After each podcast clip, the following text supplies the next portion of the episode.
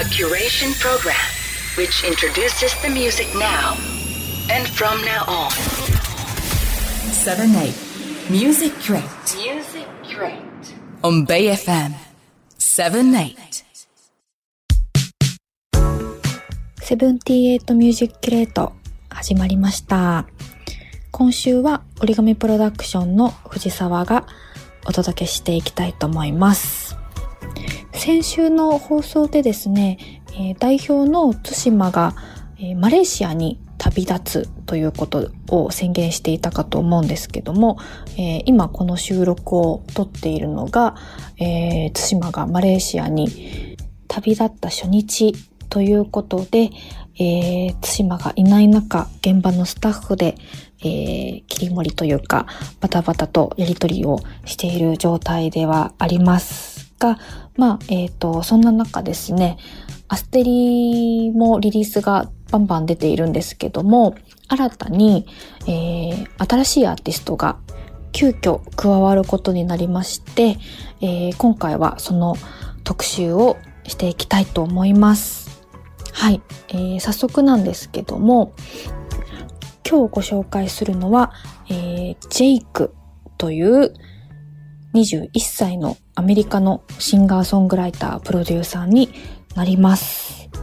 はい、えー洋楽好きな方だと結構知ってる方は多いんですかね。お母さんが、えー音楽教師、父は、えーお父さんは牧師という音楽家系に育ったジェイク。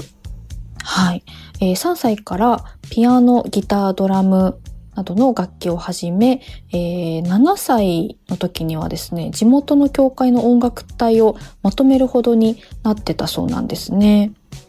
で、えー14歳からは、えーカニエ・ウェストなどヒップホップに憧れて、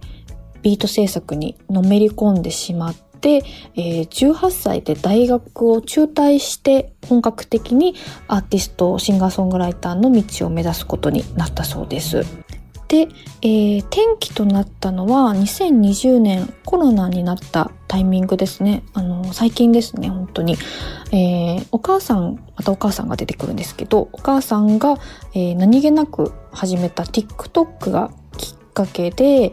その時アップしたマッシュアップ曲、 Upside Down が、なんと2億再生回数超えということなんですね。最近本当に TikTok とか、あの、きっかけにして、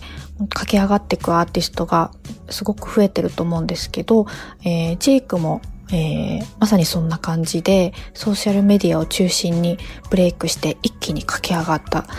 という感じですね。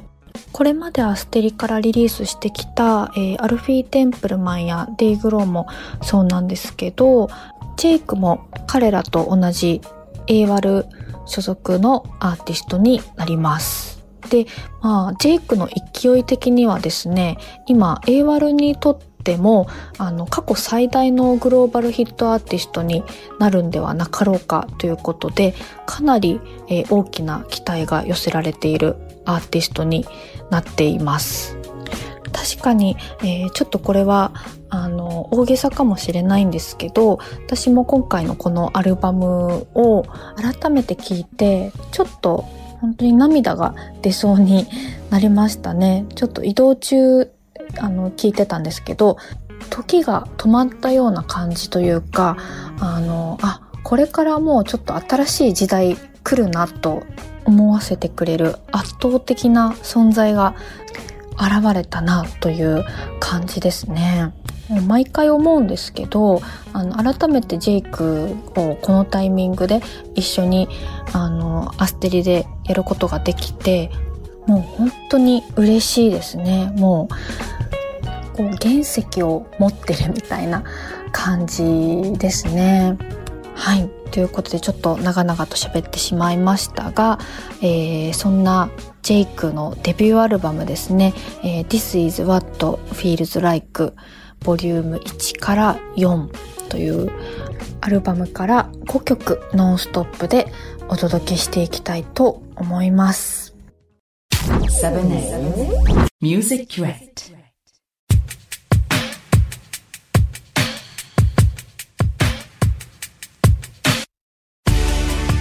皆さんこんばんは。BFM78 ミュージックレート今週は折り紙プロダクションズから僕マバナーがお届けいたします。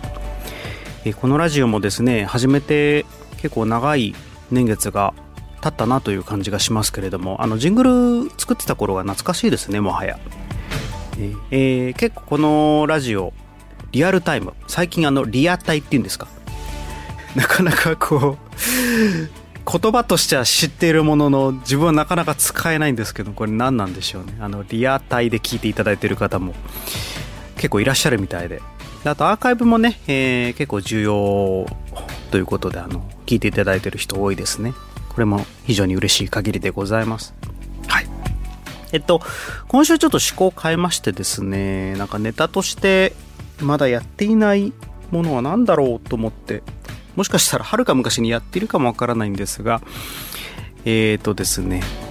まあ、カントリーロックフォークに根ざしたちょっとこう選曲紹介みたいなのを今回してみようかなと。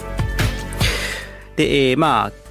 季節的にはまあもうそろそろ秋がね、えー、やってきますのでまあほぼほぼ秋なのかもうそろそろね。はい。なので、えー、山行った時にこうね聞いたらいいんじゃないかというような選曲でございます。はい。なので、まあ、山を感じる楽曲という、ちょっとこう、端的な表現ですけども。えー、で、僕、マバナは、あの、群馬県に住んでいてですね、あのー、結構、町と山がこう、近い、えー、県なので、で、ちょうど今、スタジオもですね、あの真正面の窓には、こう、山が見えるようになってるんですね。あの、その下の町はですね、高さ的にこうあえて見えない高さにして山と空だけが見えるような窓が正面にあるんですよ。はい。なので日々ちょっとそういった景色に合う音楽というのをですね、えー、好んで聴いていたりもするわけなんですけれども、えー、で本日1曲目はですね、えー、もうね多大なる音楽界の影響を与えたバンドです。で今の若手のバンド、えー、に対してもですねすごく影響の大きいバンドですね。でしかもそのジャンル問わずですね。もうソウル R&B から、えーまあ、ロックフォーク、えーまあ、ジャズもあったりするのかな？わからないですけれども世の中のバンドというものに対してですね、えー、生楽器を使ったバンド特にそういった生楽器を使ったバンドに対してすごく影響を与えたと言ってももう間違いのない、えー、グループだと思いますね。はい、えー、で1曲目、ザ・バンド、えー、 Acadian Driftwood 聴いていただきましょう。お送りしたのはザ・バンド、 Acadian Driftwood 聴いていただきました。えー、ザ・ビートルズと比べるとですね、まあ少しこう地味に語られがちなバンドかもわからないんですけれども、えー、この音楽に対して影響を与えたバンドということで言うとですね、もうビートルズと同等ぐらいに僕は考えているバンドですね。で、えー、初期はあのボブ・ディランのバックバンドとしても活動していましたし、えー、その後バンドだけでこう作品を、えー、出すわけなんですけれども、そうするとこう名盤ね、えー、たくさんありますけれども、特にザ・ウェイト。もうこれに関してはもう知らない方もですね、ザ・バンドを知らない方も後から聞いたことある曲だというふうに思うでしょう。はい。で、えー、まあ、昨今ね、なんか AI で曲を作るというようなことも言われておりますけれども、この人が紡ぎ出す、人間が演奏する時に最も重要な、そういったバイブスをですね、一番感じさせてくれるのが僕のザ・バンドかなというふうに思いますね。なぜ人が演奏するのか。なんかそういったものを、このザ・バンドを聴くと真っ先に感じることができるわけです。ということで。まあ、もちろん次はね、あのザ・バンドからも影響を受けているであろうバンドをご紹介します。えっとね、これシアトルのバンドで、えっと、僕も来日公演行きましてですね、少し前に。そしたら、あの、ね、うちのレベルのマイキー、マイケル金子もですね、同じ会場に見に行っていたというぐらい、あの、マイキーと僕もバナも大好きなバンドなんですけれども、はい。えー、フリートフォクシーズ、Can I Believe You? 聞いていただきましょう。はい。フリートフォクシーズ、Can I Believe You? 聞いていただきました。はい。あのー、もう、メンバーとしては今在籍してないんですけれどもですね、あの、ドラマーのジョシュ・ティルマン。はい、えー、別名今ですと、ファザー・ジョン・ミスティという名前でソロ活動をしてですね、まあ、そっちの方が今ちょっと売れちゃってる感じではあると思うんですけれども、このね、シンガーソングライターでもあるこのドラマーが在籍していたバンドでもあるんですよ。で、その時のね、フリートフォクシーズはすごく良くてですね、あの、グラストンベリーのフリートフォクシーズ、YouTube とかで、あの、ライブ映像見れる方はですね、ぜひとも見ていただきたいですね。本当にすごいいいバンド、いいライブをするバンドですので、ぜひともチェックしてみてください。次はですね、イギリス。これもね、山の景色ぴったりだと思います。はい、えー、ローラ・マーリン5室聞いてください。お送りしたのはローラ・マーリンで5室でした。では続いて続いて。えー、マイモーニングジャケットというバンドになります。あの、このマイモーニングジャケットはね、もうちょっとあの、カントリーではなく、まあ、もうちょっとロック、オルタナティブロックっぽい感じなんですけれども、まあ、今日ご紹介しているバンド音楽の共通点としてはもう基本生楽器がもうメインになっている。多分ね耳を凝らさない限りシンセサイザーとかは聞こえないんじゃないかなというふうに思うんですけれども。でこのマイモーニングジャケットはですねあのアルバマシェイクスのメンバーとザ・バンドの「It Makes No Difference」をカバーしていたりですとかあのもちろんザ・バンドから影響を受けてますよっていうのがそこでわかるんですけどあとはブッカー・ティ・ジョーンズの、えー、プログレスという曲が、えー、最近の曲ですね、えー、プログレスという曲があるんですけれどもそれにですね、えー、ボーカルギターのジム・ジェームスが、えー、イム・イェームス名義で別名義でボーカリストとして参加していたりですとか結構あのブラックミュージックとのつながりも深いということですね、えー、ちなみにその曲のドラムはクエストラブが叩いてプロデュースもしておりますけれどもそちらもチェックしてみてください、はい。えー、でこの「マイモーニングジャケットの」えーと「ローダウン」という曲聴いてください。はい。お送りしたのは「マイモーニングジャケットローダウン」聴いていただきました。ここで感じるのは、あの、ハーモニーとか、えー、まあ、その、ボーカルのエコー、リバーブみたいなもの、あと、その生楽器のその重なり方みたいなのがなんかこう今日は共通してるんじゃないかなっていうのがなんとなく分かっていただけると思うんですけど、まあ、これがちょっとねこう山を感じる一つの要素なのではと僕は思ったりもしますね。はい、えー、では続いて続いてあじゃあこれちょっといきましょうね。はいもうあのまあ、ロックのギターの神様がまあ地味編だとするとですね、僕はあのカントリー、フォークの、まあカントリーかな。えー、まあジャズもちょっと入ってたりもするんですが、基本的にはカントリーギタリストの、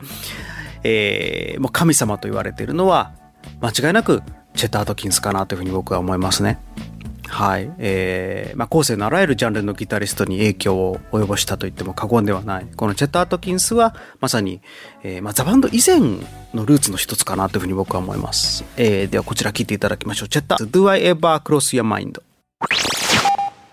お送りしたのはチェット・アートキンス、Do I Ever Cross Your Mind? でした。はい。では続いて続いて。えー、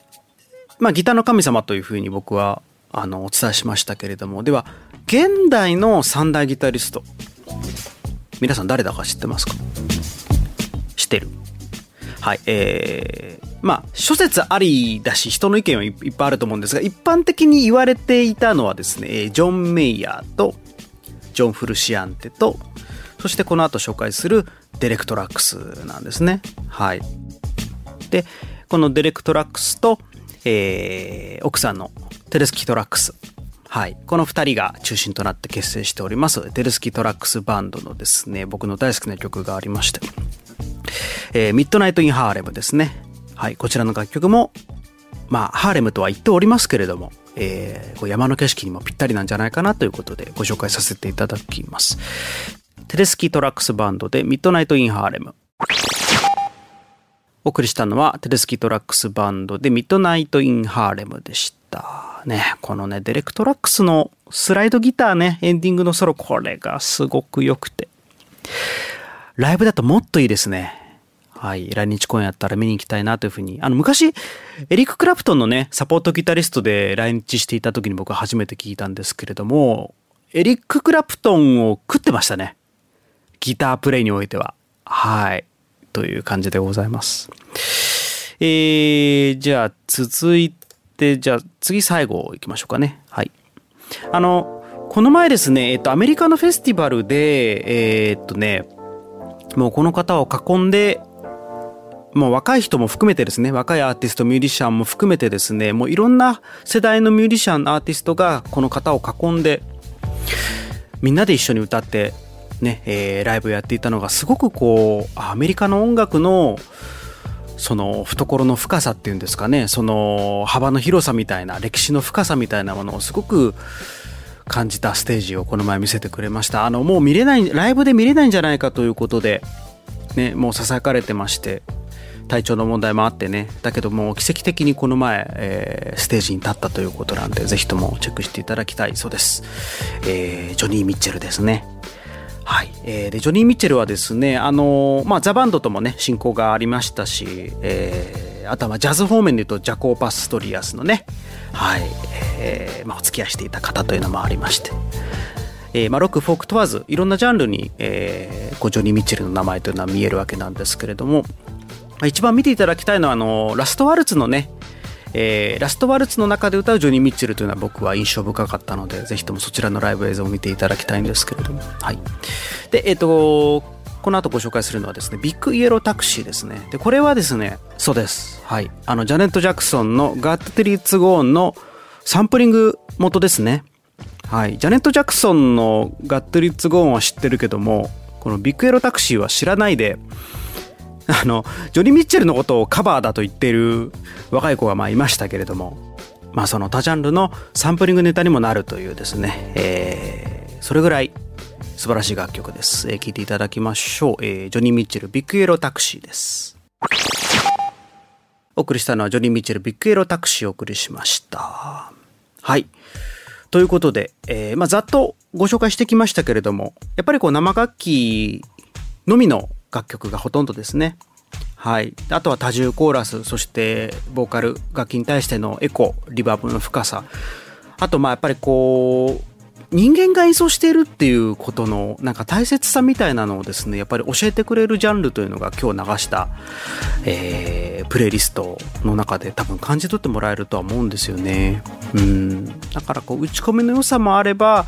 全て人間がこう出す良さという、まあ、両方あるので、まあ、折り紙プロダクションズはなんかその2つをこう両立させているレーベルとも言えるのかなというねちょっとまああのおこがましいですけれども。はい、えー皆さん秋になりますのでハイキング等ですね、えー地方に行かれる時はぜひこのプレイリストをもとに行かれてみてはいかがでしょうか。今週は折り紙プロダクションズから僕マバナーがお届けいたしました、えーでは来週もお楽しみに。